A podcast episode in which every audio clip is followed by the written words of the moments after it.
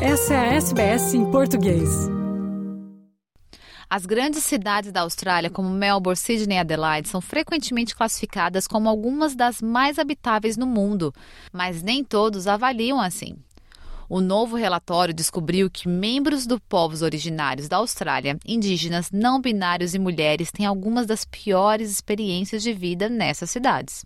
De acordo com o relatório, a Austrália vem se tornando menos habitável para os indígenas e alguns outros grupos comunitários. O State of Place, responsável pela pesquisa de pontuação de cada localidade, mostra que a habitabilidade na Austrália diminuiu globalmente para muitos australianos. Mas os povos originários e os grupos não binários são os mais atingidos. A executiva-chefe da Places Core, Kylie Legg, diz que o relatório destaca que é importante para as pessoas nos seus próprios bairros. Uh, the census shows that um, what we all want are neighbourhoods that are green, walkable, that are really well cared for, where we care for each other, as well as being quite compact in that there's sort of easy to get from your house to local shops or parks or other services. O relatório entrevistou mais de 25 mil australianos de diferentes origens sociais e culturais para ter uma ideia de como é viver em várias comunidades do país. As conclusões representam a maior base de dados de investigação social do país sobre condições de vida e fornecem informações sobre a satisfação e o bem-estar das pessoas em todos os locais e dados demográficos. De acordo com o relatório, a habitabilidade tem variáveis significantes dependendo dos bairros individuais e da demografia dentro deles. Os autores do relatório sugerem que nem todos os bairros são criados iguais e nem todas as comunidades desfrutam das mesmas vantagens. League diz que alguns grupos minoritários relatam as pontuações mais baixas de habitabilidade. The two groups, um, unfortunately, with some of the lowest levels of livability are those people um, who identify as First Nations or that don't identify as male or female. Um, we know these groups are some of the most vulnerable and kind of, I guess, because they are also in many cases minorities. But it really reveals that um, they're not experiencing the same levels of livability as the rest of the community, um, and it's across the board. So their scores are quite low across all 50 metrics. Lucy Ginn é pesquisador sênior da Healthy Livable City Lab for Center for Human Research da RMIT Melbourne. Gunn diz que os resultados não são tão inesperados assim.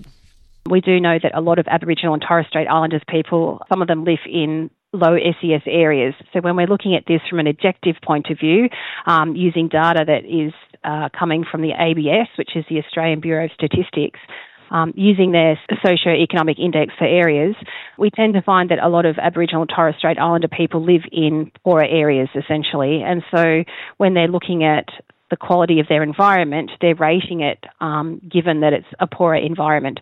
So what we tend to find is that we've got people who individually might be of low socio-economic status, but then they live in these poor environments as well.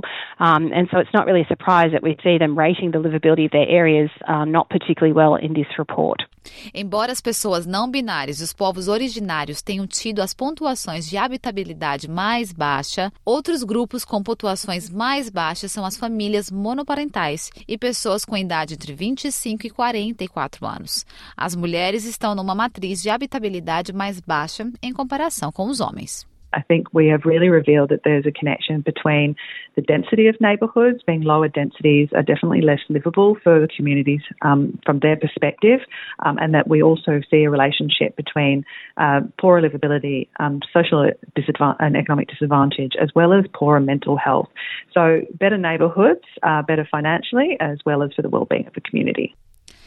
A pesquisadora Gana acredita que, embora as cidades australianas tenham bom desempenho, é necessário fazer mais em todas as partes do país, especialmente nas zonas rurais.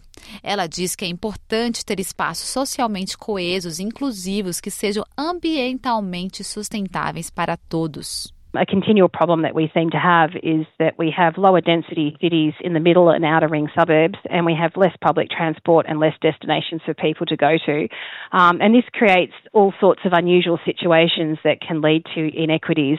So, inequities in access to employment, um, inequities in access to education, and also we tend to end up pushing people um, because of how to, housing affordability and also availability now uh, onto the fringes. And so, this creates more inequities for, for certain um, groups of our society.